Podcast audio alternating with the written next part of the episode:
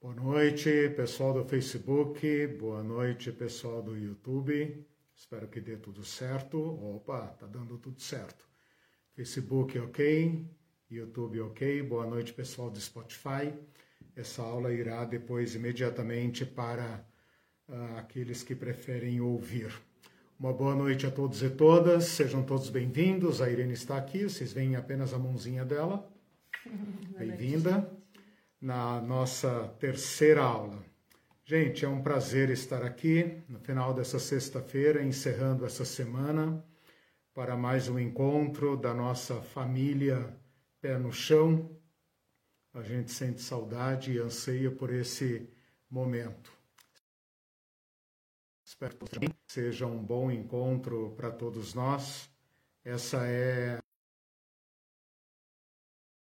Escola de doutor em Teologia. Oferecemos dois cursos simultaneamente em dois horários diferentes.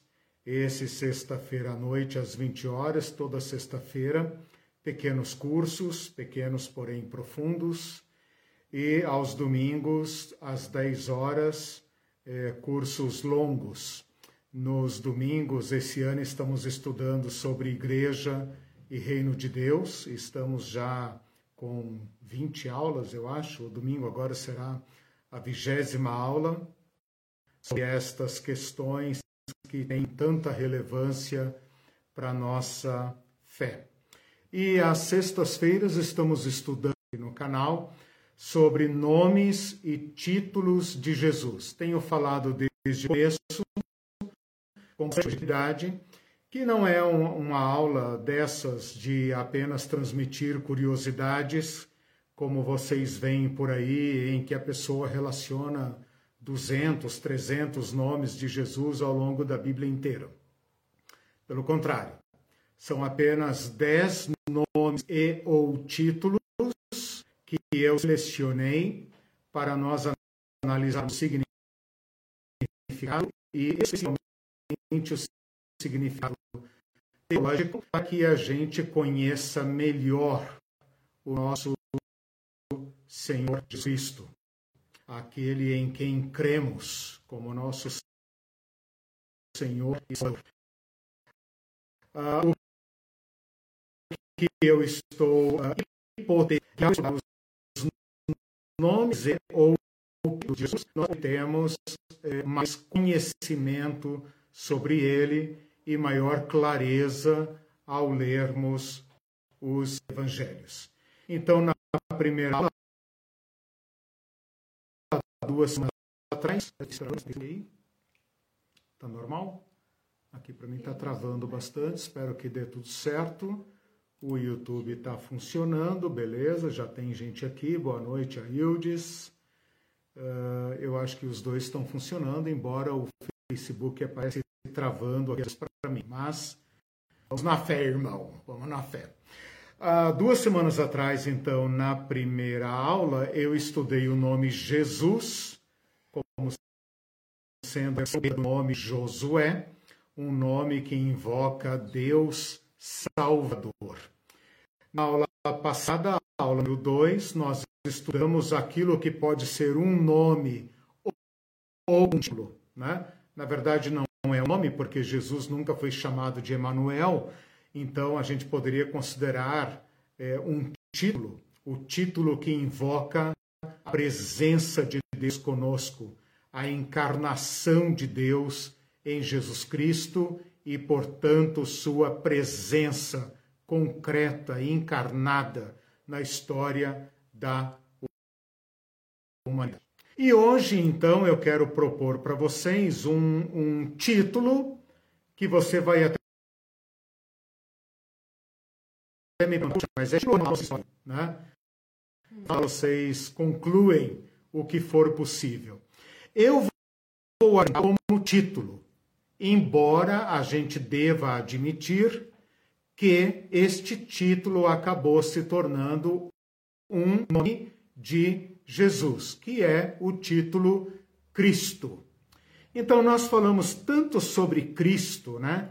Pegou fulano para Cristo, ah, ah, meu Senhor Jesus Cristo, nós falamos cristão, cristianismo, nós usamos tanto esse nome, né? Que veja, até o nome uh, deu título à nossa religião, cristianismo, cristandade, né?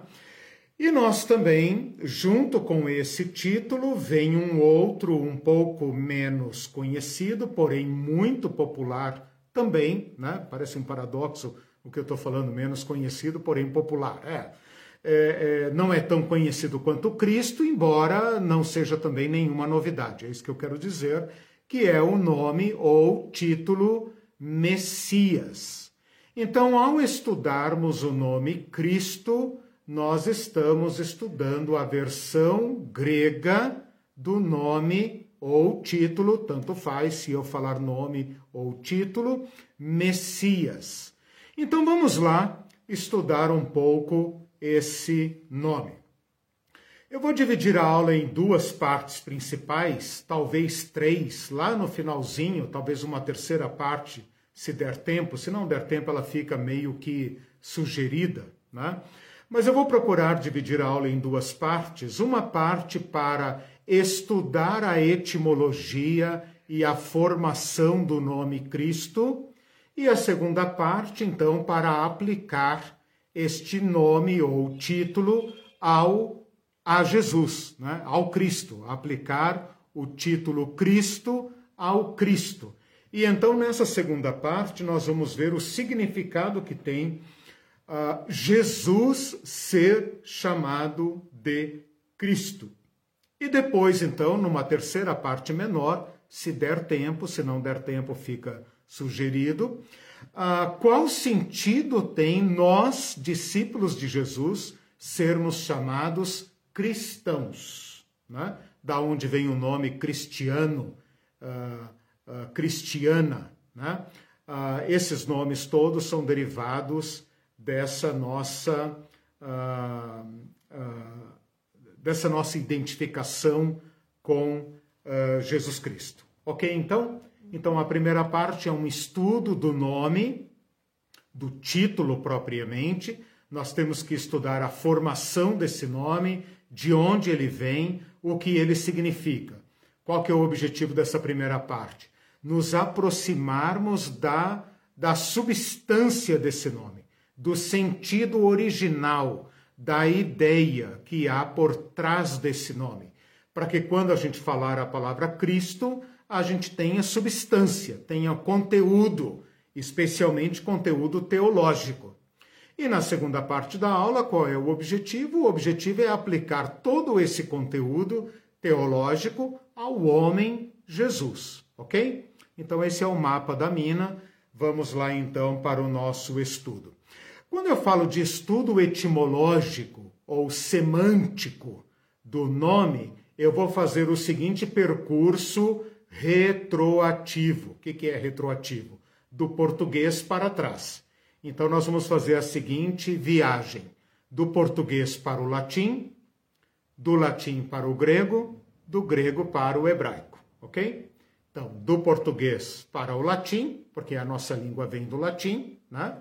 Uh, do latim para o grego, por quê? Porque a Bíblia foi traduzida do grego para o latim, uh, do grego para o hebraico. Por quê? Porque a Bíblia foi traduzida, o Antigo Testamento, do hebraico para o grego. Então, este é o percurso do português para o latim, do latim para o grego, do grego para o hebraico, porque os primeiros uh, do povo de Deus, os primeiros membros do povo de Deus, eram de fala hebraica. Então, na língua hebraica é que nós vamos encontrar o sentido original do nome Cristo. Então vamos lá. Em português, a palavra Cristo é uma derivação do latim. Como se fala Cristo em latim? Christus. Christus, ok? Então, mesma coisa, nós só pegamos emprestado do latim né, como a nossa língua portuguesa, como diversas línguas europeias, foram batizadas pelo latim, por causa da Igreja Católica e etc. A nossa palavra Cristo vem do latim Christus. a palavra, esse sufixo us, né, us, é designativo, é característico de diversas palavras em latim. E o latim vem de onde? O latim vem do grego, do grego Christos.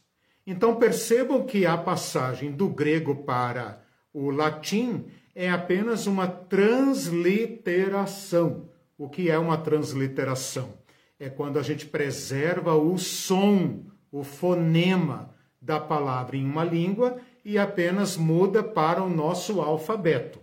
Então, o alfabeto latino é o mesmo que nós usamos em português e nas diversas línguas modernas, né? menos árabe, etc., né? russo, etc., etc., chinês, japonês e tal. Mas a maioria dos povos latin... Eh, ocidentais, melhor dizendo, usam o alfabeto latino. Mas o grego usava outro alfabeto. Então, como foi a passagem do grego para o latim? Apenas uma transliteração, ou seja, a palavra Christos em grego virou Christus em latim. Isso é transliteração, não tem tradução. Deu para entender? Então, do português Cristo para o latim Christus, para o grego Christos. Esta palavra Christos é grega. Então, esse título que nós usamos para o nosso Senhor Jesus é uma palavra grega. De onde vem esta palavra grega? Aqui tem um detalhe muito importante. A palavra Christos é a tradução literal do hebraico. Então veja, o Christos é a palavra que traduz literalmente o sentido da palavra em hebraico. Qual é a palavra em hebraico? Mexia ou Machia. Messia ou Machia. Machia em hebraico, Messiha em aramaico. Hebraico e aramaico são línguas muito próximas, mais ou menos como português e espanhol, de modo que não há muito aqui o que discutir. Então percebam o seguinte: a palavra Cristo que nós usamos, do grego Christos, é a tradução literal de uma palavra hebraica. Qual palavra hebraica? Machia ou Messiha, tá? E essa palavra em hebraico significa ungir.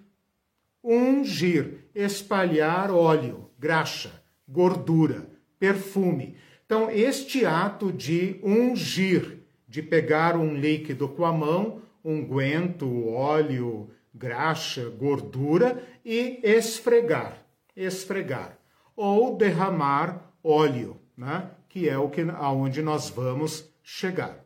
Então, ainda no grego, depois eu vou explicar o sentido no hebraico. Ainda no grego, a palavra Christos vem de um verbo criem ou crió. Né? Essa, esse verbo criem ou crió, que forma a palavra Cristo, significa exatamente espalhar ou esfregar qualquer coisa, não necessariamente óleo. Então, esfregar é, perfume, esfregar, esfregar tinta, esfregar veneno, qualquer coisa. Esse gesto de esfregar, de espalhar com a mão, de untar alguma coisa, é o verbo grego criem ou crió, que na sua derivação para ungido, uma espécie de participo, né? Uh, uh, do verbo criem ou crió, uh, formou a palavra então Christos. Então, do verbo ungir, eles formaram a palavra ungido. Ungir, ungido. Criem, Christos. Portanto, o sentido, a tradução para o grego preserva o sentido em hebraico, ungir. No sentido hebraico, aí é mais próximo do ungir com óleo. Né? Isso fica muito claro em português quando, especialmente os irmãos católicos, irmãos e irmãs católicos e católicas, preservaram a palavra crisma, que nós protestantes não usamos, né? A gente não usa esse ritual. Mas os católicos, quando usam a palavra crisma, nada mais estão fazendo do que usar uma palavra derivada do grego, que também significa ungir, né? Então, a crisma ok? Então este, esta palavra Cristo, Christos, vem de um verbo grego krien ou krio, que significa esfregar, untar, espalhar qualquer substância, ok? Uh, por que, que nós estamos estudando a palavra no grego e por que é que nós chamamos Jesus principalmente de Cristo e não tanto de Messias. Porque vocês estudaram o período interbíblico comigo, hão de se lembrar que nos anos 200 e bolinha antes de Cristo, século 3 antes de Cristo, anos 200 e tanto antes de Cristo, a Bíblia hebraica foi traduzida para o grego a Bíblia hebraica foi traduzida para o grego.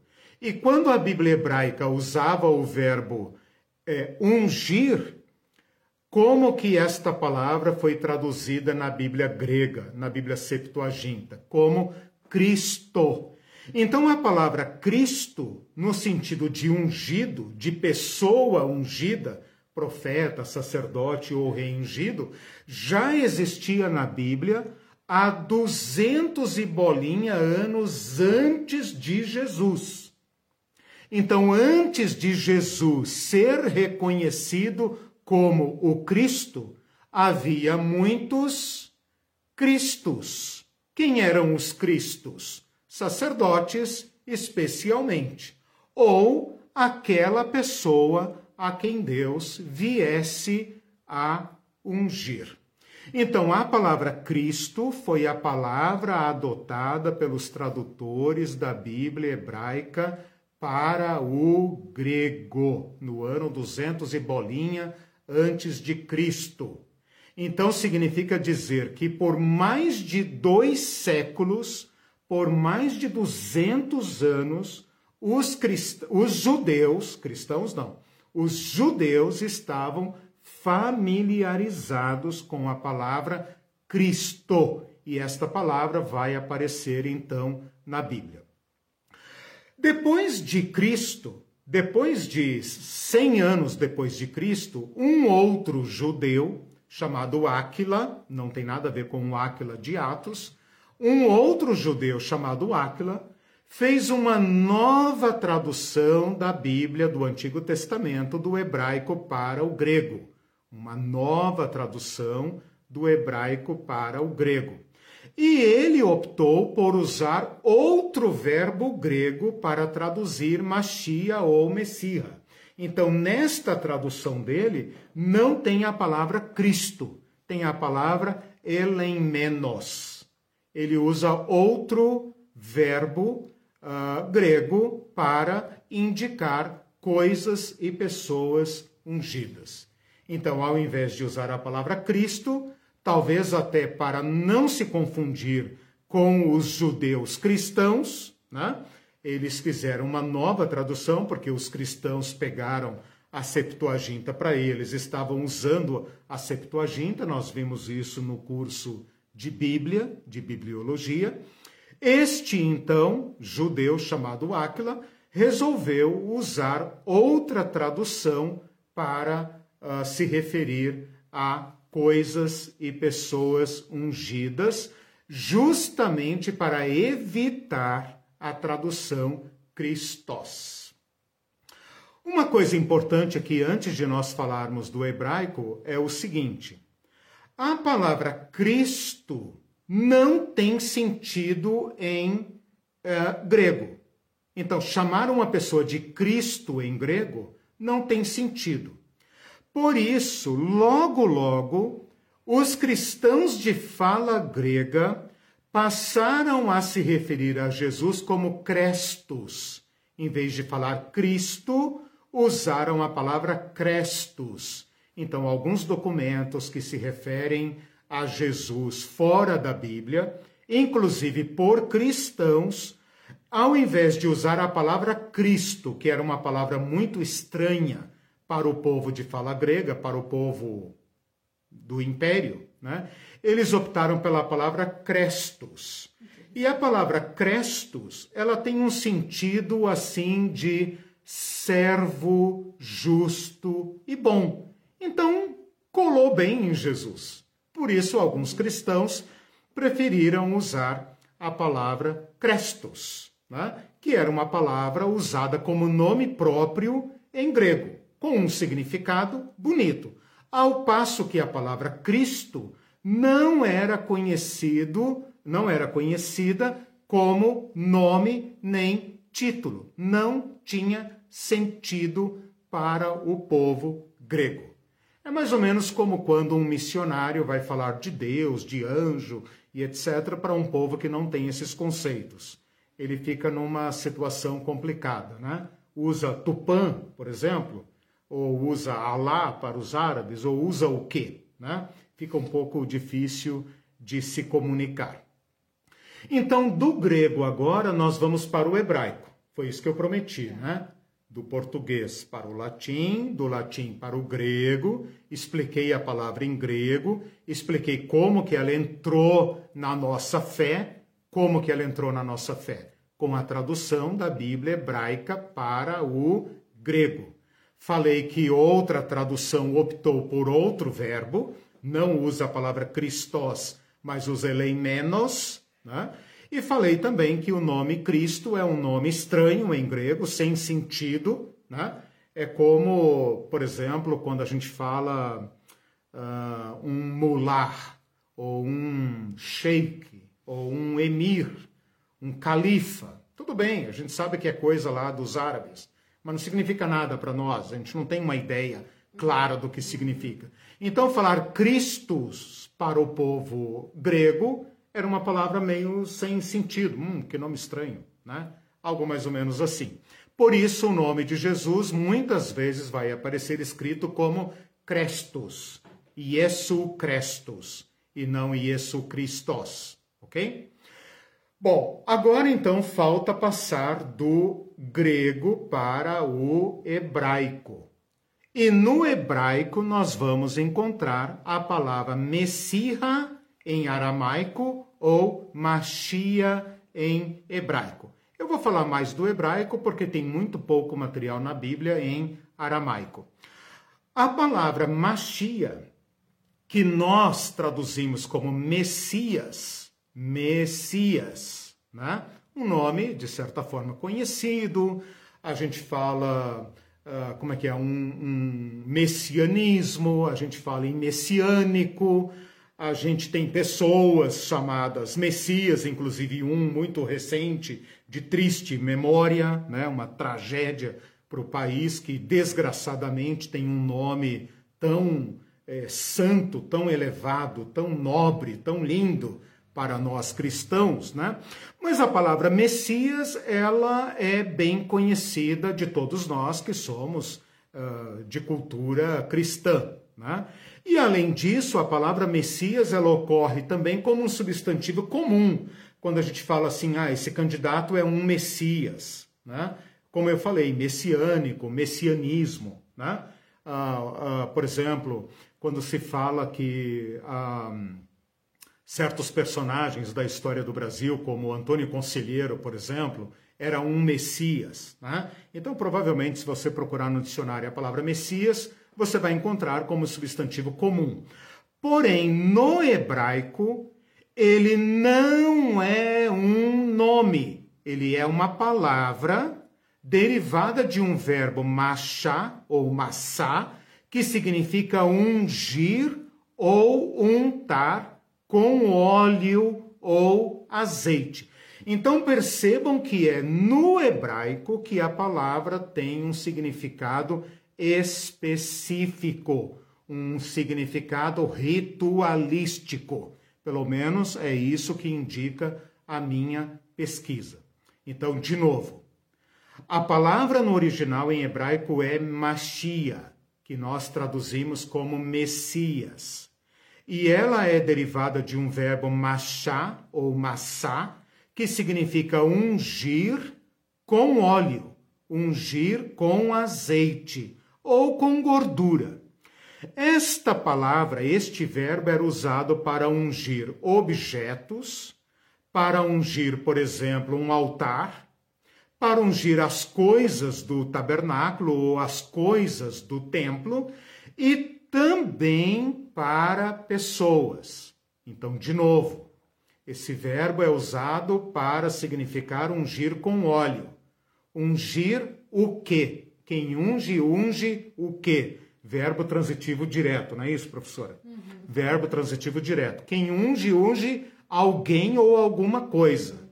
Então, o objeto pode ser coisas, objetos, pedra, altar, uh, roupas, né? uh, qualquer objeto, né? ou pessoas. Pessoas. Ungir, por exemplo, uh, sacerdote, Arão foi ungido, né? O óleo que escorre pela cabeça de Arão, que escorre pela barba e tal, né? O óleo que uh, com que o sacerdote foi ungido. Depois, a palavra também passa a significar a unção de rei. Então, o rei Saul foi ungido o rei Davi foi ungido.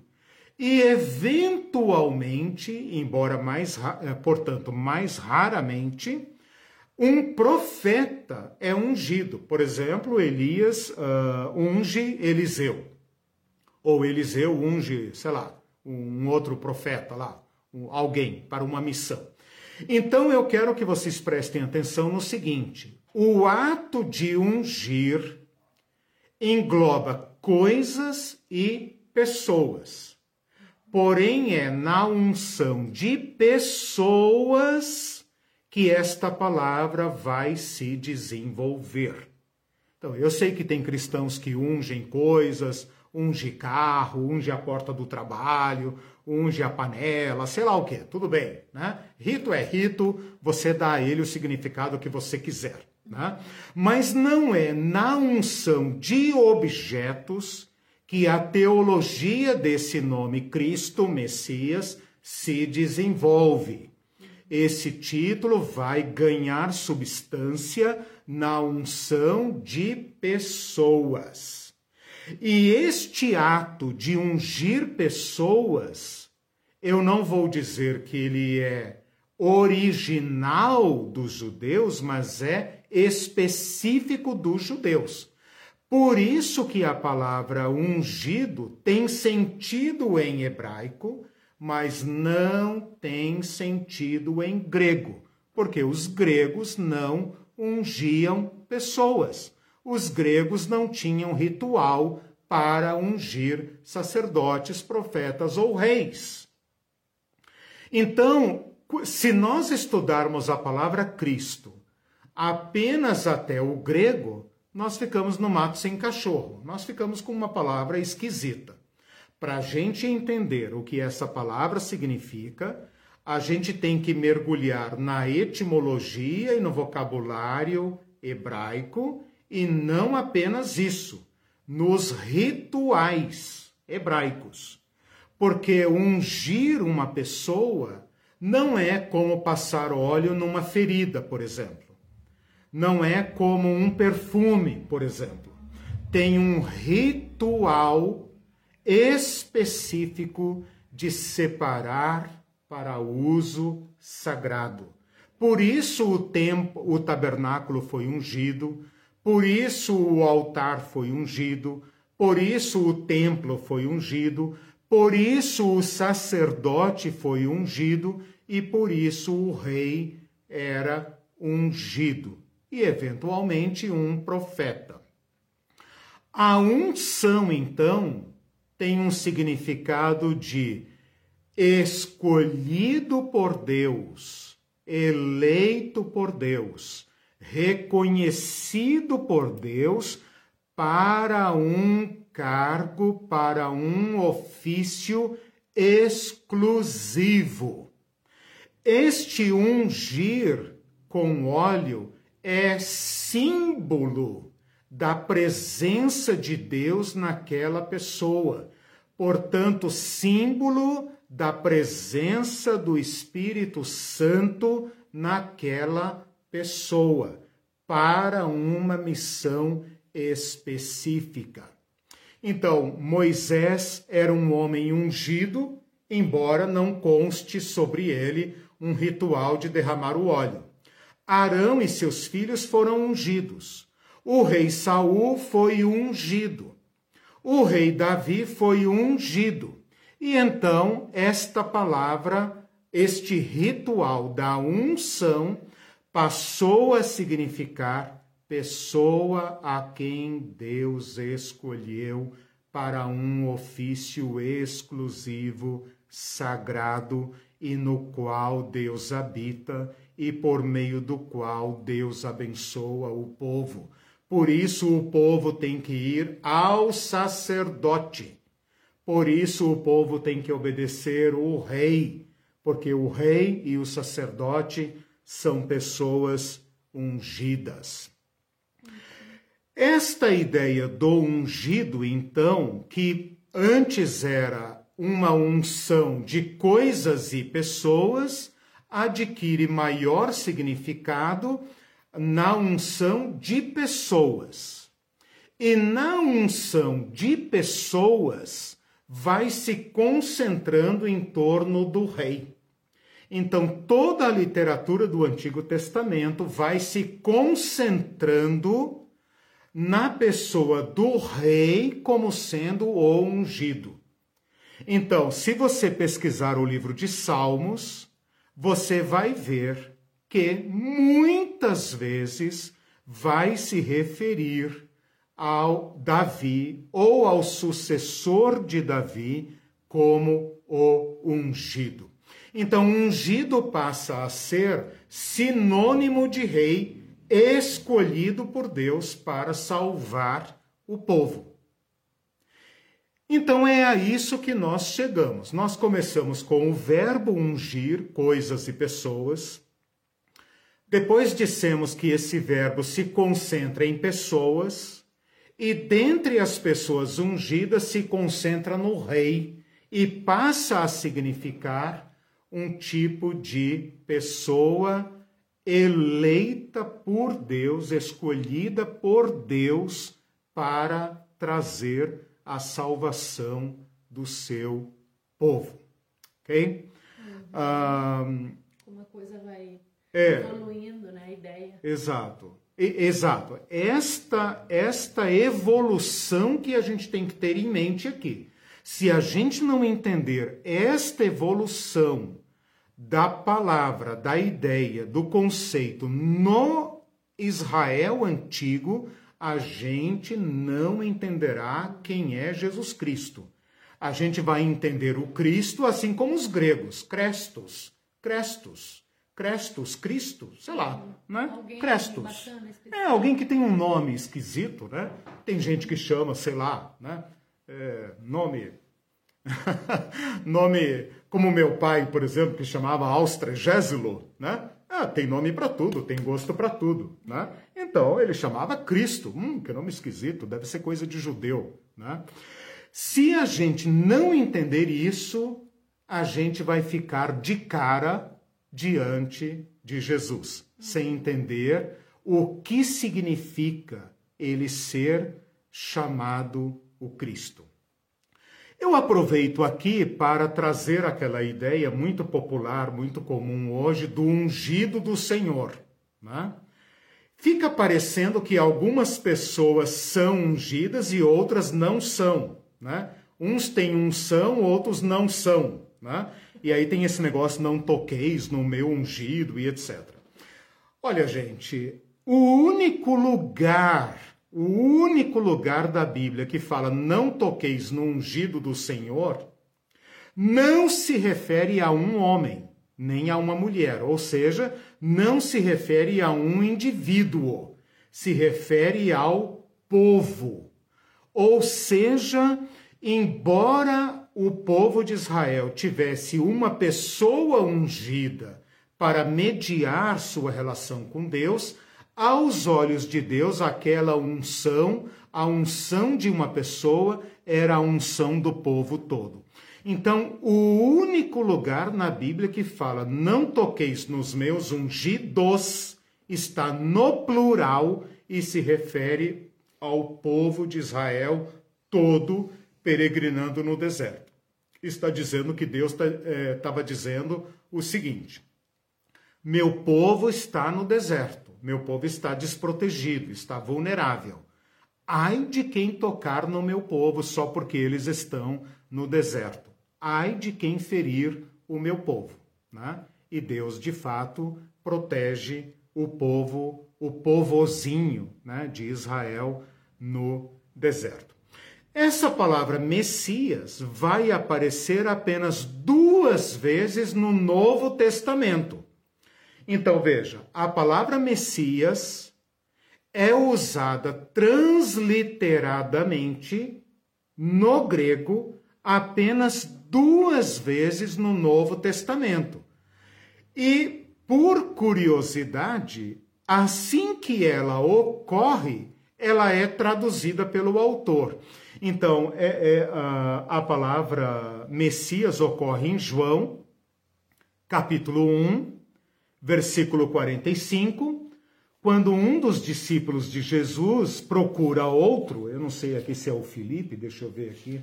Sabe aquele, aquele diálogo que os discípulos, um encontra o outro e pergunta? É o Felipe.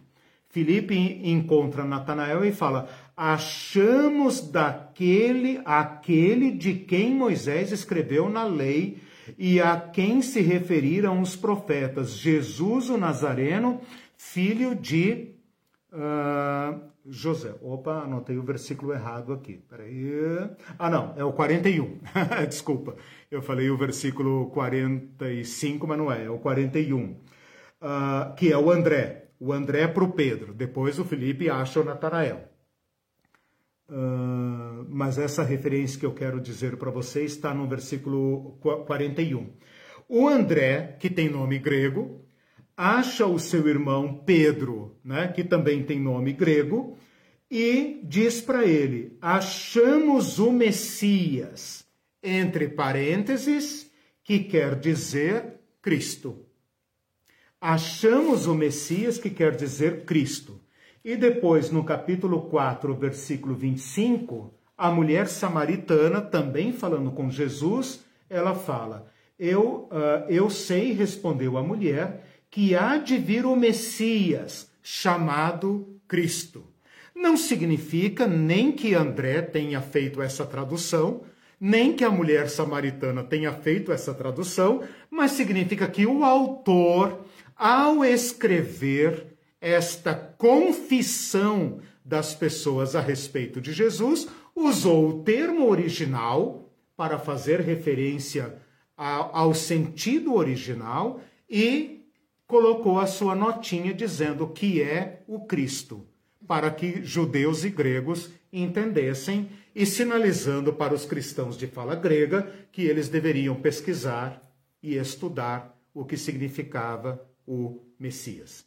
Então, o que eu tinha para falar sobre Messias é isso. Com, com esta parte, eu fiz a, eu cumpro aquela viagem retroativa do português para o latim, Christus, para o grego Christos, para o hebraico Machia. Né? E no hebraico é que nós vamos achar o significado especial, litúrgico, ritualístico do da palavra Messias, que não existe no Antigo Testamento. O Antigo Testamento não tem a palavra Messias tem a palavra ungido. Ungido. Portanto, não é nome. Nem Cristo é nome, nem Messias é nome. Apenas são as palavras originais do grego e do hebraico para um ato ritualístico, o ungido. Então, com o tempo, o que, que vai acontecendo? Ao invés de falar o rei, eu fui ter com o rei, eu falei com o rei, ou Deus abençoa o rei, a, a, a Bíblia começa a usar a palavra eu tive com o ungido, eu falei com o ungido, Deus abençoe o seu ungido. Por quê? Porque só tem um. E quem é? O escolhido de Deus, o escolhido de Yahvé. Então, Deus abençoe o ungido. Então, essa palavra ungido vai se tornando um apelido, ela vai ganhando corpo próprio. Ela vai se descolando do ritual para indicar agora diretamente aquela pessoa. Na medida em que o sacerdócio vai fracassando. Aqui eu estou trazendo à memória o curso interbíblico. Na medida em que o sacerdócio vai fracassando, o templo é destruído e depois se constrói o segundo templo, mas o sacerdócio nunca mais se recupera, a ideia do ungido vai se descolando do sacerdote. Porque o sacerdote, cara, ele usa a roupa de Arão mas ele não tem sinal da graça, ele não tem o carisma, você não vê a presença de Deus nele, é um corrupto qualquer. Né? É, então o sentido do ungido descola dele. A mesma coisa acontece com o rei. Quando o último filho de Davi é levado cativo para a Babilônia e nunca mais se senta no trono, nunca mais um filho de Davi se senta no trono, o título ungido se descola de Davi. Ora, se o título não cola mais no sacerdote, não cola mais no rei, ele passa a indicar um eleito de Deus a ser revelado no futuro. Então esse título fica sem dono ele fica vazio. Aliás, vazio no sentido concreto, ele fica carregado de significado teológico. Né? Os rabinos, os escribas vão trabalhar intensamente em torno desse nome, mas ele não tem mais uma manifestação concreta. Não tem mais alguém que carregue o título Machia, ou ungido. Sim. Não tem mais alguém que carregue o título Christos. Tem muitas pessoas querendo ser o Cristo, mas ninguém a quem se possa dizer: Este é o eleito de Deus. Esta saudade, esta ausência, este vazio, esta especulação durou séculos séculos. E quanto mais a situação do povo estava decadente, mais eles projetavam sua esperança neste Christos, nesse Messias, nesse ungido de Yahvé. Uhum. Ah. Aí o Cristo aparece e fala: O Espírito do Senhor Deus está sobre mim, pelo que me ungiu. O povo quis matá-lo. É, Quem você acha que é? Claríssimo. Quem você acha que é para se dizer o Cristo? Uhum. Então, se a gente não relacionar o Espírito do Senhor Deus está sobre mim, pelo que me ungiu, vi descer sobre ele o Espírito do Senhor como pomba. Este é o meu filho amado em quem me comprazo. Se a gente não entender que por trás disso está a ideia de unção e de eleição de Deus, a gente vai ficar com cara de planta. Porque em português a gente não, não, não tem, tem essa sentido. ideia. Pra gente, não tem sentido. É, untar, por exemplo, é untar uma forma para bolo, né? Exatamente. Essa é a ideia grega. Qualquer é, coisa. Tipo, Inclusive esfregar creme, é, esfregar é. veneno é, graxa, uhum. cera no então, chão. A gente conhece a Tudo ideia, isso é mas criei. a gente não pensaria em isso numa pessoa, né? Unção sobre uma pessoa. A gente, a gente entende isso Na prática, a gente entende isso por causa do Antigo Testamento.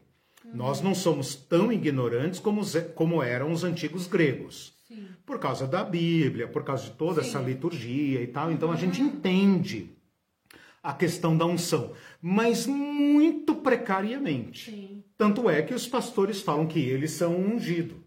Uhum. Não toque no ungido é. do Senhor. Não, mas eu quis dizer, é, é, nós em relação a, a eles, né? Sim. Já conheciam o sentido uhum. hebraico é, e, e, dessa figura do rei, né? Sim. É, é, os hebreus. É, os hebreus sim, eles são os donos dessa ideia, sim. né? Para eles é claro, sim. A Cláudia está dizendo, maravilha, perfeito, professor. Todo mundo Legal. deveria ouvir essa parte sobre os ungidos do Senhor. Ah, sim, sim. É. Porque ungidos. depois, meus irmãos, o Espírito Santo será derramado sobre toda a carne. É e é por isso que nós seremos chamados cristãos, ungidinhos. Né? Por quê? Porque o Espírito Santo agora desceu de lavada. Uhum. Né? Então, quem falar que tal pessoa é ungida e outro não é, é blasfemo. É blasfêmia. É pecado contra o Espírito Santo. Uhum, né? Vou colocar logo assim já para assustar mesmo. Né? Uhum. Tenha medo de atentar contra aquele a quem Deus escolheu por amor. Uhum. Né? Deus amou o mundo, Deus elegeu o humano e no Cristo, no ungido, resgatou a humanidade. Portanto, todo ser humano é sagrado do ponto de vista de Deus, do ponto de vista de Cristo, todo ser humano é sagrado, sagrado como Cristo. Foi criado à imagem de Deus. Né? E, e, e, colocado de volta nesta condição sagrada. Uhum. Né? Então, quem hoje disser eu tenho a unção, você não tem, blasfema contra o Espírito Santo que foi derramado. A Cláudia está perguntando ainda hum. de onde vem essa associação da unção com óleo, gordura. Ah, ah sim. boa, boa pergunta. Porque o óleo, muito bom, porque o óleo era usado para ungir, óleo ou azeite, ou até algum é, algum unguento especial como aquele do templo. Né? Uma boa pergunta. Se a gente está falando de untar, de ungir, e eu falei que no sentido grego pode se esfregar qualquer coisa, cera, graxa, veneno, perfume, qualquer coisa, no sentido hebraico é óleo. Portanto, a, o ato de ungir é, é, é, se utiliza do óleo como símbolo. Então, não apenas o ato de ungir é simbólico, como o óleo é simbólico. E é simbólico do quê? Da presença de Deus. Hum, que né? Por que, que nós hoje. Sempre queimando no, é, no altar. Por que, que nós hoje não precisamos é, de unção. Tudo bem, quem quiser ungir, tudo bem, tem fé, não vou discutir a fé de ninguém. Né? Mas por que, que nós, cristãos, podemos perfeitamente abandonarmos o ritual do óleo? Porque nós já chegamos à realidade uh, uh, que o óleo simbolizava. Então, usar o óleo hoje é como preferir a sombra do que a luz. É como preferir o, o símbolo e não o simbolizado. E nós queremos o simbolizado. E o simbolizado, de fato, é o Espírito, ao qual todos nós temos acesso. Né? Jesus falou: quem tem sede, vem a mim e beba. Uh, do seu interior fluirão rios de água viva. Então, Uh, quem tem sede, vem a mim e beba. Isso ele disse com respeito ao Espírito Santo que havia de vir, porque até aquele momento o Espírito Santo ainda não havia sido dado. Estou citando eh, João 7, 37, 38, 39, por ali. Quando Jesus, usando a água, fala do Espírito. O fogo, símbolo do Espírito. O óleo, símbolo do Espírito. A água, símbolo do Espírito. Mas o que, que nós queremos de fato? O Espírito. Né? Nós não queremos ficar é, detidos no símbolo. Nós queremos aquele a quem o símbolo indica. E ele indica o Espírito. Né? Por isso que João fala, vi descer sobre ele o Espírito Santo. E depois Jesus fala, o Espírito do Senhor está sobre mim, pelo que me ungiu. Né? Bom, antes de passar para Cristo, nossa, eu preciso correr aqui, eu só queria mostrar para vocês como que a palavra ungido vai evoluindo no Antigo Testamento. Então, ainda estou no Antigo Testamento e para encerrar essa parte, eu vou mostrar para vocês ocorrências da palavra ungido, que traduz a palavra machia no original, ok? Então, Ana, a mãe de Samuel, ela fala no cântico de Ana, quando ela fica grávida de Samuel, ela fala: O Senhor julga as extremidades da terra. Dá força ao seu rei e exalta o poder do seu ungido. Rei e ungido. Isso aqui no hebraico se chama paralelismo, né, Irene? Uhum. Nós estudamos. Sim. Quando você usa palavras diferentes para dizer a mesma coisa. Então, dá força ao seu rei está em paralelo com exalta o poder do seu ungido. Então, tão cedo quanto o nascimento de Samuel, a palavra ungido já está associado a rei. Uh, da, Saul é chamado ungido do Senhor. Davi é chamado ungido, por exemplo, um cântico de Davi em 2 Samuel, capítulo 22, é ele, Deus, que dá grandes vitórias ao seu rei e usa de benignidade para com o seu ungido, com Davi e sua posteridade para sempre. Portanto, Davi e sua posteridade para sempre são o Machia de Yahvé diversos salmos que eu não vou citar aqui, depois vocês veem, né? Mas dentre os salmos, um salmo especial, Salmo 2, deixa eu ver aqui só para conferir se ele é salmo de Davi, não tenho certeza. Uh, o Salmo 2 é, não tem o autor, então é um salmo anônimo, mas um salmo muito significativo, porque ele fala o seguinte, Salmo 2, 2. Esse salmo é considerado profético messiânico. Né?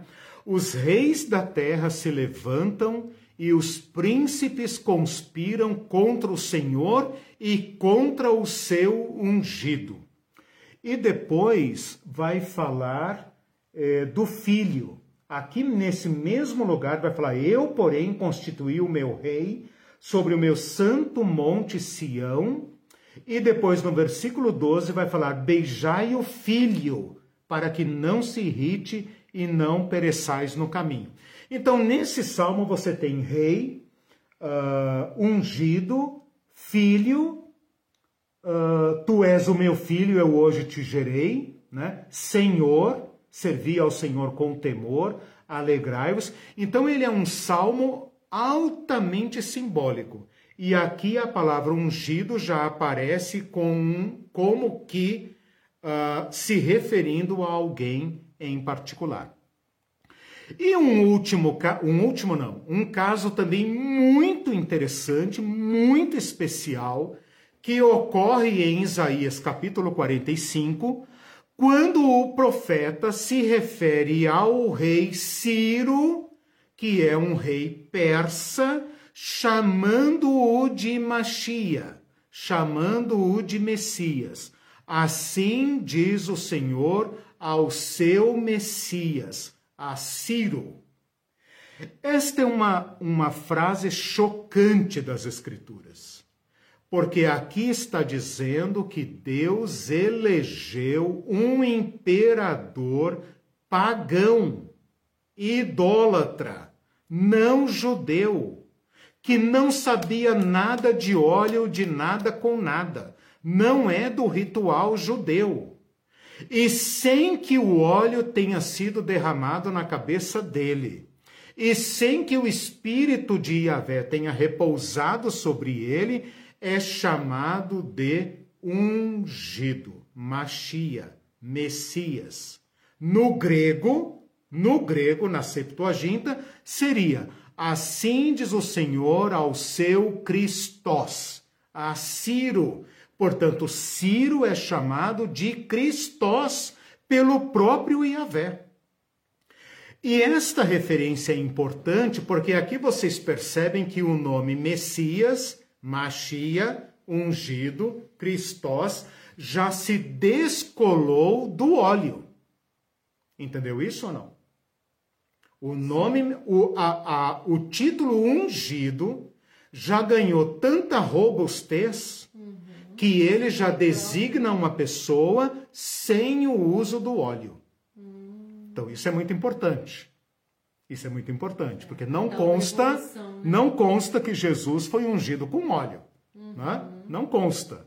Mas nessa altura do campeonato, lá pelo século, sei lá, 4, 5, 6 antes de Cristo, já há referência a um homem estrangeiro que não sabia nada de óleo, tinha seus próprios rituais, né? e mesmo assim é chamado de ungido. E uma última referência no Antigo Testamento ainda, no livro de Daniel, para vocês terem a certeza de que a palavra Messias, Christos, já se descolou do sacerdote e do filho de Davi, é quando Daniel, no capítulo 9, naquela famosa visão das 70 semanas, as famosas 70 semanas de Daniel, que geram tanta confusão, o anjo diz para ele o seguinte: sabe e entende, desde a, a saída da ordem para restaurar e para edificar Jerusalém. Até ao Messias, o príncipe, haverá sete semanas e sessenta e duas semanas. E depois será cortado o Messias. É claro que a nossa Bíblia não traz a palavra Messias, traz a palavra ungido. Mas aqui claramente o ungido é um personagem da realeza e é do futuro, porque ele fala o ungido, o príncipe. Né? Então, no hebraico vai ser, vai estar escrito Machia, em aramaico Messiha, na Septuaginta vai estar escrito até ao Cristo, o príncipe. Haverá sete semanas e sessenta e duas semanas. E depois será cortado o Cristo, o Cristo, o ungido. Então é aqui que nós temos que chegar. Em Daniel, o título já se descolou do sacerdote, já se descolou do filho de Davi e já aponta para um personagem a quem Deus escolherá, Deus levantará, Deus elegerá, Deus eh, indicará, e nele então se cumprirão as expectativas que o povo uh, perdera em relação ao sacerdote em relação ao rei. Só para, antes ainda de chegar em Cristo, uh, no Cristo do Novo Testamento, no nosso Cristo, apenas para mostrar para vocês que nos livros do período interbíblico, esta esperança e esta especulação em relação ao ungido se desenvolve.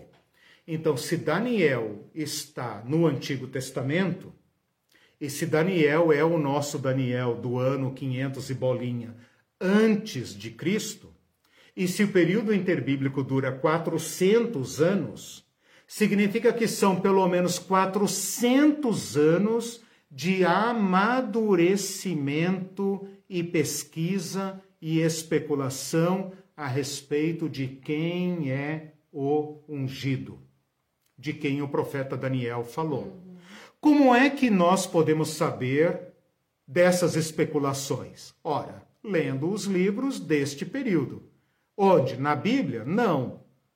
Na Bíblia dos católicos? Talvez.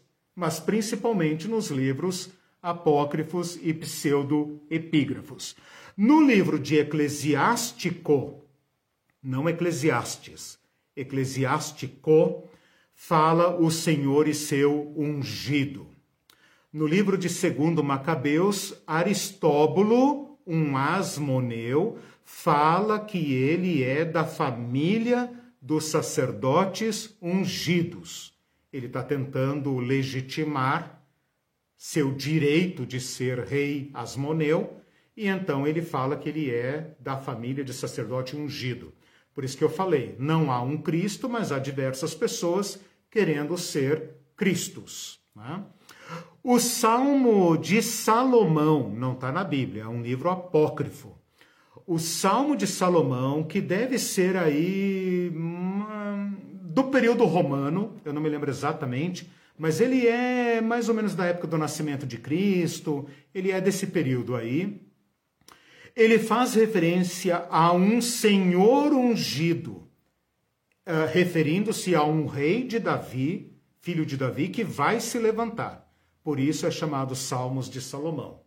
Um outro livro desse período, uh, chamado Testamento dos Patriarcas, fala tempos do, do sumo sacerdote ungido de quem o Senhor falou. Então, esperança de que o Senhor levante um sumo sacerdote. Nos rolos do Mar Morto, se espera uh, ardentemente a chegada de um sumo sacerdote ungido do Espírito. Percebam que aqui, nas especulações dos essênios, eles já pensam que não basta o ritual se o ritual não for autenticado pelo Espírito de Yahvé. Então, eles querem a unção do Espírito. E dois apocalipses, um de Baruque e um de Esdras, fazem referência a um futuro rei Machia, um futuro rei ungido. Então, meus irmãos, quando Cristo nasce, é nesse pé que a palavra Cristo está. Ela tem uma longa história, uma história de mais de mil anos na cultura hebraica, né? Uh, ela foi evoluindo, evoluindo para se referir ao sacerdote, para se referir ao rei. E depois, com o fracasso do sacerdote, com o fracasso do rei, ela passa a apontar este personagem a quem Deus vai levantar. Quanto maior a opressão, mais o povo lança a sua esperança no Cristo. E quando Cristo nasce, quando Jesus nasce, Ninguém fala, ninguém fala, esse menino será chamado o Cristo, esse menino será chamado Jesus. Mas, no encontro de Jesus com esta expectativa messiânica, surge imediatamente a especulação: este homem é o Cristo ou não é o Cristo? Esse homem é o Messias ou não é o Messias? Esse homem é o escolhido de Deus ou não é o escolhido de Deus? Então é assim que nós chegamos agora ao nosso Senhor Jesus Cristo, para então uh, verificarmos uh, em que sentido, qual é o sentido, qual é a carga teológica uh, que, que está embutida nesse nome Cristo e no significado que ele tem para Jesus. Quando nós falarmos agora no Cristo, é importante que vocês pensem na unção, unção, a unção original, lá dos Hebreus, mas uma unção para a realeza. Portanto, a palavra Cristo, que traduz a palavra Messias, que traduz a palavra ungido, seria melhor traduzida ou interpretada na nossa língua em português não como ungido, porque ungido para nós não tem significado de realeza. Para nós cristãos, católicos, protestantes, evangélicos, a palavra ungido significa consagrado, né? Consagrado a Deus, ao ministério, né? Por isso que a gente costuma pensar que o padre, o pastor, né, as pessoas da hierarquia são ungidos e os demais não são.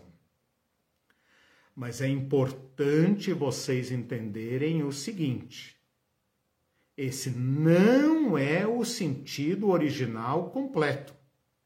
O sentido original completo como desenvolvido no Antigo Testamento E como entregue ao Novo Testamento, não é apenas consagração, é consagração, mas no sentido da realeza. Esta palavra foi sendo cada vez mais reservada para o filho de Davi, para a casa de Davi, a casa real, a casa onde Deus manifestaria a salvação. A salvação que está contemplada no nome de Jesus, cuja presença está manifestada no nome Emanuel. Então percebam, hoje ou ao longo da história, como é que você escolhe um rei? Como é que você uh, uh, transfere o cargo para um presidente, por exemplo? Aqui no Brasil, a gente usa a faixa presidencial, né? Como nós somos uma república, nós não temos coroa, né? Nós usamos a faixa presidencial. E aquela faixa significa o eleito, o empossado, o escolhido, o, o reconhecido para exercer o poder presidencial na República. Numa monarquia, não se usa a faixa, se usa um monte de coisas, mas não se usa a faixa. Se usa a coroa. Então a gente fala assim, a cerimônia de coroação. Coroação do rei Charles, por exemplo. O rei Charles. Né? Cerimônia de coroação. Esta coroação está em equivalência dinâmica com a palavra unção. Então, se nós quiséssemos traduzir exatamente em termos de equivalência dinâmica, não, equiva não tradução literal, não tradução direta, mas em termos de equivalência dinâmica, ou seja, qual palavra em português carregaria o sentido da palavra original, a gente deveria dizer, ah, em vez de Jesus Cristo, no sentido de Jesus ungido, a gente deveria dizer Jesus coroado, Jesus príncipe, porque é isto que a palavra ou que o nome Jesus Cristo significa. Seria algo como, por exemplo, dizer Rei Charles. Charles é o nome, rei é o título. Ou então príncipe, sei lá, príncipe Philip, príncipe Andrew, né? Uh, Andrew é o nome, príncipe é o título. Quando o Novo Testamento fala Cristo Jesus ou Jesus Cristo, o que ele quer dizer é Príncipe Jesus ou Jesus o Príncipe. Esta seria talvez a maneira mais uh, dinâmica de entender a grandeza do sentido da palavra Cristo. E quando eu digo grandeza, eu estou falando grandeza mesmo, porque é mais do que dizer eh, César, Júlio César, Caesar, Júlio César. Porque Júlio César é o eleito dos deuses, dos deuses do Olimpo, dos deuses, sei lá do que, do, do Areópago, né, do panteão. Jesus é o Cristo de Deus. Jesus é o eleito por Deus. Jesus é aquele a quem Deus escolheu, aquele sobre quem Deus fez descer sua vontade. Assim como César se considerava representante de Iuspater, Júpater, Zeus, assim como o, o imperador era considerado filho de Apolo, filho dos deuses, escolhido e coroado pelos deuses para garantir a estabilidade do império, assim também os evangelhos estão dizendo que Jesus de Nazaré não foi escolhido por Júpiter, nem por Zeus, mas foi escolhido por Iavé. Este é o meu filho amado em quem me comprazo. A ele ouçam. Né? Então, eu não sei se a gente consegue, né? Eu estou me esforçando muito aqui, patinando. Eu não sei se a gente consegue recuperar a grandeza do título. Eu não sei se a gente consegue é, é, é, capturar mil anos de história da evolução do nome, ou melhor, do título Cristo. Mas é importante que vocês entendam que o Cristo, o Jesus Cristo, é a culminância da revelação de uma realidade sombreada que começa lá no deserto, quando Deus unge o povo, unge uma tribo, unge um sacerdote. E depois unge um rei. Mas ambos fracassam.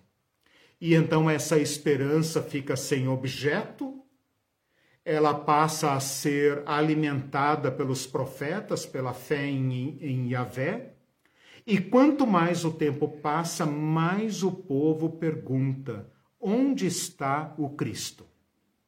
Quando João Batista aparece, qual é a primeira pergunta que fazem a ele? Você é o Cristo? O que, que o povo está dizendo com isso? Nós estamos procurando o Cristo, ele vai surgir em algum lugar. Em Belém, em Nazaré, não sei. Não sei onde vai aparecer. Mas eles estavam à cata do Cristo. E, portanto, quando João Batista aparece pregando no deserto, eu falei isso aqui em alguma aula, que eu nem lembro mais qual, que curso foi que eu falei de João Batista, quando foi? Um... É, ah, do reino. Ah, o curso do reino de Deus, que eu é, falei sobre é, Jesus e João Batista pregando e tal. As pessoas vêm para João Batista e pensam, oh, meu, quem é você? Você é o profeta? Você é o Cristo? Você é o quê? Quem você é? E João Batista fala, eu não sou o Cristo. Eu sou aquele que prepara o caminho da chegada dele, mas depois de mim vem ele. Né? Depois de mim vem o Cristo. Bom, com isso então eu terminei a primeira parte da aula, eu me estendi bastante. Uh, tem algum comentário, alguma coisa que eu deva parar? Eu falei muito, muito aqui, né? Uh, eu só queria agora mostrar o significado do nome no Novo Testamento e aí eu acho que vocês estão aptos a lerem o Novo Testamento com essa uh, orientação. E aí vocês vão ver, por exemplo, quando, quando vocês vão ver agora Vou dar um exemplo antes de te passar a palavra. Vocês vão ver agora como que aquele texto, tu és o Cristo, Filho do Deus vivo, agora ganhou vida. Quando Jesus pergunta: Quem dizem as pessoas que eu sou? E eles dizem: Ah, você é um profeta, você é João Batista, você é Jeremias. Tá, e vocês? Quem vocês dizem que eu sou? E Pedro diz: Tu és o Machia. Tu és o ungido de Deus. Tu és o escolhido de Deus. E Jesus fala então: calem-se. Não digam para ninguém que eu sou o Cristo. Porque Jesus iria revelar a missão dada ao ungido de Deus. E isso só pode ser compreendido depois da missão concluída. Depois da missão concluída, é que Jesus fala: vão agora e ensinem. Né? Uhum. Antes disso, não. Sim. A Cláudia está dizendo, é, perfeita explicação, ótima ilustração, a do príncipe. E diz: Isso. Quem mesmo que se coroou a si mesmo? Ela está perguntando quem coroou a si, quem coroa a si mesmo? Coroou. Não sei, coroa assim mesmo, não sei. É, não sei não, é que eu dei alguns exemplos ah, aqui e tal, então daí você poderia verificar. Normalmente, respondendo assim, né, é, é, complete ali a pergunta, Cláudia, para eu te entender melhor. Normalmente, entendendo o sentido da tua pergunta, uhum. é muito interessante que qualquer qualquer título desses só tem sentido se for reconhecido, né? Sim. Se eu disser que eu sou o rei da Dinamarca, eu vou ser internado no hospício, né? Porque isso só faria sentido se tivesse um bando de loucos também para dizer, ó, oh, rei da Dinamarca e tal. Aí funciona né? mais ou menos como o Henri Cristo, né? que diz que é o Cristo, e diversas pessoas acreditam, beleza, e funciona. Uhum. Né?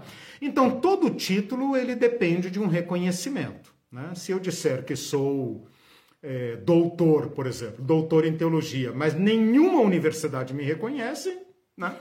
então é, é, o Cristo. Por isso que é interessante essa colocação, né? O Cristo era uma expectativa, uma promessa né? sobre quem esta promessa iria desaguar. Por que, que o Cristo vem fazendo sinais e anunciando e agindo? Para que as pessoas, num dado momento, dissessem, como Pedro disse: Tu és o Cristo. Uhum. Nós temos visto e conhecido que tu és o Cristo. Uhum. Ou seja, a gente lê e não entende a carga, né? Exatamente. Toda a carga cultural, é, histórica, fica, fica uma coisa que essa expressão Cristo religiosa, assim, né? Fica uma coisa bem, bem religiosa, né? Bem desmiliguida, assim, digamos, né? Bem anêmica. Né? É, não tem, exatamente. E para recorrer a essa profundidade, tem que fazer o resgate que eu fiz aqui. Uhum. Né? Senão, mesmo que você saiba que a palavra Cristo é a tradução grega de Messias, uhum. tá, mas o que é Messias? Né? Então tem que recuperar não apenas a palavra, mas a liturgia, Sim. o ritual né? que está por trás, que equivale a uma coroação. Uhum. A uma coroação. Então, quando Deus fala para Jesus, este é o meu filho amado, e João testemunha, né, viu o Espírito Santo descer sobre ele, ali está o testemunho do filho. Né? Este é o meu filho amado, evoca o Salmo 2 que eu falei aqui. Uhum. Este é o meu filho amado em quem tenho todo o meu prazer. Então é por isso que Jesus está assumindo esses títulos. Né? Uhum. Eu só queria dizer aqui para vocês o seguinte: tanto é verdade que a palavra Cristo não é nome próprio de Jesus, que você vai encontrar Jesus, o Cristo, você vai encontrar Jesus Cristo e você vai encontrar Cristo Jesus. Então, fica claro que a palavra Cristo é um título de Jesus que começa com Jesus o Cristo, Jesus o Cristo, assim como se fala Alexandre o Grande, se fala Jesus o Cristo, depois se torna Jesus Cristo, né? e mas também é usado frequentemente Cristo sozinho. Né? e ou invertido Cristo Jesus. De modo que estas variações atestam que os cristãos reconheceram sem sombra de dúvida que Jesus cumpria as profecias messiânicas. Uhum. Ou seja, ele é o homem escolhido por Deus para cumprir a salvação da humanidade. Uhum. A Cláudia está dizendo hum. aqui que ela, ela não é hum. personagem bíblico, ela hum. acha que é um personagem histórico e que é relativamente si recente uhum. e que chocou justamente por ele ter se atrevido a se coroar a si é mesmo. É interessante, deve ter tido alguém, não, não, me lembro agora, se eu lembrar depois eu, eu volto a isso. Algum déspota, né? Algum déspota certeza. botou a coroa na própria cabeça, né? Gente, essa palavra Cristo aparece mais de 500 vezes no Novo Testamento. 55 vezes nos evangelhos, 400 vezes em, eh, nas epístolas, sendo 340 vezes em Paulo. Então, se a gente pensar que Paulo é o apóstolo do mundo grego, é o apóstolo que leva o evangelho para o mundo grego, Paulo não teve problema nenhum em levar o nome Cristo para o mundo grego. E, claro, demonstrando pelas Escrituras que esse varão, Jesus, era o eleito de Deus. Não titubeou, não mudou o nome, não aliviou. Levou o nome Cristo para os é, um, para, para o mundo grego. Bom, há diversas uh, evidências de que o povo aguardava um Messias, né? Por exemplo, eu mostrei ali para vocês André falando para Pedro: encontramos o Messias. Depois Felipe dizendo para Natanael: encontramos aquele a quem a gente procurava. Quando, uh, quando Jesus nasce lá em Mateus capítulo 2, né? Eles falam: onde vai nascer o Cristo? Em Belém. Né? Ah, mas o Cristo tem que ser filho de Davi, eh, tem que nascer em Belém. Ou então, não, ele vai aparecer de, de repente no meio do povo. Quando Cristo vier, ele permanecerá para sempre. Então você percebe que no Novo Testamento tem uma certa, um certo burburinho em torno de Cristo. Né? É ele, não é ele, é outro. O próprio João Batista chega ao ponto de perguntar, né? És tu ou devemos aguardar outro? Então havia diversos Cristos. E o próprio Jesus Cristo fala uh, uh, que se levantariam falsos Cristos e viriam dizendo ser o verdadeiro Cristo. Né? Então isso nos dá a entender que havia diversos Messias, que Messias é o que não faltava. Né? Por isso Jesus assume esse título de um modo diferente. Uh, é muito significativo que todos os evangelhos tenham se referido a Jesus como Cristo. Aí você calcula comigo. Calcula comigo. Os evangelhos foram escritos décadas depois do da morte de Jesus. Jesus morreu aí pelo ano 30. Vamos ser bonzinhos e dizer que os evangelhos foram escritos lá pelo ano 60 para frente da 30 anos depois da morte de Cristo.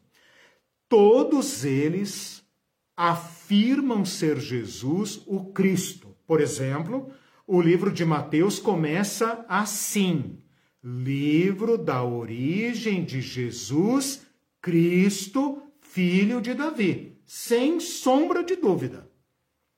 Por que, que ele fala filho de Davi? Para dar o verdadeiro significado da palavra Cristo. É como se ele estivesse dizendo: livro da origem de Jesus, o príncipe, sucessor de Davi, herdeiro de Davi. Depois, no versículo 16, ele fala Jesus que se chama o Cristo. No versículo 18, ainda no capítulo 1, ele fala: o nascimento de Jesus Cristo foi assim. Então, sem sombra de dúvida. Né? Uh, pensem agora comigo, vocês calculem agora comigo o, o, a bomba, a bomba que está armada em Marcos capítulo 1, versículo 1. Se de fato Marcos escreveu o seu evangelho em Roma, onde já havia um evangelho e já havia um filho de Deus. E Marcos começa o seu evangelho assim: Evangelho de Jesus Príncipe, Filho de Deus. César é filho de Deus. E o único evangelho que Roma reconhece é o fato de César Augusto ter sido eleito pelos deuses para unificar o mundo conhecido. Essa palavra evangelho não foi inventada por Marcos nem por Jesus, já tinha sido usada pelos poetas para dizer que o nascimento de César Augusto era o grande Evangelion e que ele era filho de, dos deuses. O seu pai era divino e, portanto, ele era filho de Deus. E Marcos começa o seu evangelho assim: Evangelho de Jesus Príncipe, Evangelho de Jesus Cristo, Filho de Deus. Quando os anjos anunciam o, evangelho, o nascimento de Cristo para os uh, pastores, eles falam assim: é que hoje vos nasceu na cidade de Davi uh, aquele que é Cristo, o Senhor. Deixe-me ler aqui, 2,11. é que hoje vos nasceu na cidade de Davi. Por que, que ele está falando Davi aqui? Porque é o rei. O Salvador, quem é Salvador no mundo romano? César. César é o soter, que é Cristo, o Kyrios. Kyrios. Cristo, o Senhor. Inequívoco. Só por essa frase, Lucas já poderia ter sido decapitado. Por afrontar César, dizendo que um pobre de um Zé Mané, criado lá nos Quibrobó da Palestina, era o verdadeiro filho de Deus. Simeão, ao pegar o menino, fala: Ó oh, Senhor, despedes em paz o teu servo, papapá, porque o Senhor havia me revelado que eu não para, eh, passaria pela morte antes de ver o Cristo do Senhor. Agora faz sentido. O Cristo do Senhor, ou seja, o eleito de Yahvé.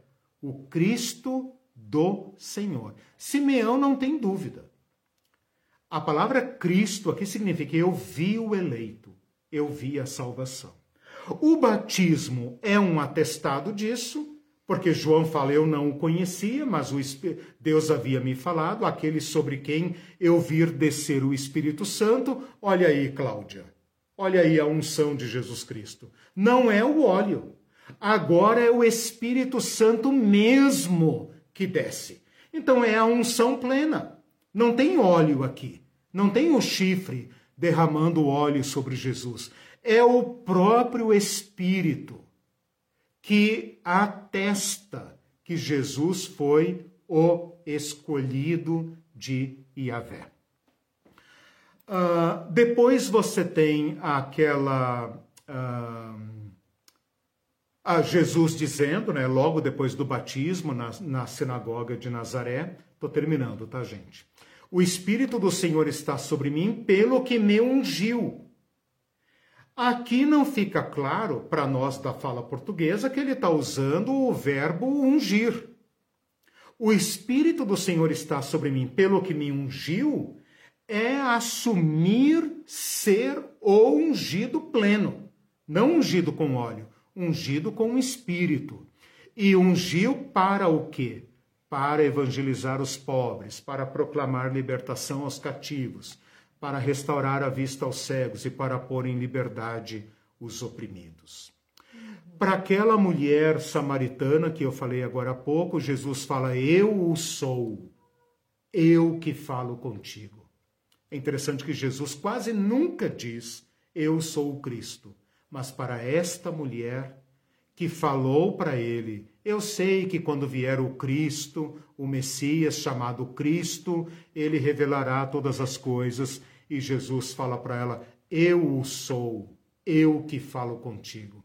E ela sai dando testemunho para os seus concidadãos e eles também acreditam que Jesus é o Cristo. Quando Jesus pergunta para as pessoas quem eles dizem que eu sou, as pessoas dizem, os discípulos dizem, ah, as pessoas dizem que você é um profeta, etc, etc. Mas Pedro diz: Tu és o Cristo, tu és o Messias, tu és o ungido, tu és o escolhido, tu és o eleito. Por isso que quando Jesus fala em ir para Jerusalém e morrer, Pedro surta. Porque ele falou: Ué, mas como assim? Como assim? É o escolhido e vai morrer? Não faz sentido. A cabeça do Pedro bugou, né? Sim. Bugou completamente. Tipo assim, ué, eu acabo de dizer que tu és o Cristo. Uhum. Você confirma que é. Pede pra gente guardar segredo. E agora diz que vai morrer? Bugou, bugou completamente. É. Pedro colapsou. Pedir pra né? guardar segredo é tipo assim, é. ele tá pretendendo dar um golpe. É, exato. Opa, nós vamos participar de um plano aqui, né? E aí, meus irmãos, vocês podem ler então todos os outros títulos, as implicações, quando fala que Jesus é rei, que Jesus é Messias e tal. É isso que vai levar Jesus à cruz. Por exemplo, Jesus Nazareno, rei dos judeus. Poderia estar escrito lá, Jesus Nazareno, Cristo dos judeus, ou Messias dos judeus. Todas as vezes que fala de Jesus como sendo uh, o Cristo ou filho de Davi, é isso que está implicado. Quando Jesus entra em Jerusalém e as pessoas falam bem, Osana, bendito que vem em nome do Senhor, do nosso pai Davi, é isso que está implicado, é o Cristo. Por isso que ele morre. Não é por causa do olhinho na cabeça, não. É porque o óleo na cabeça significa o seguinte: isso é uma regra da política.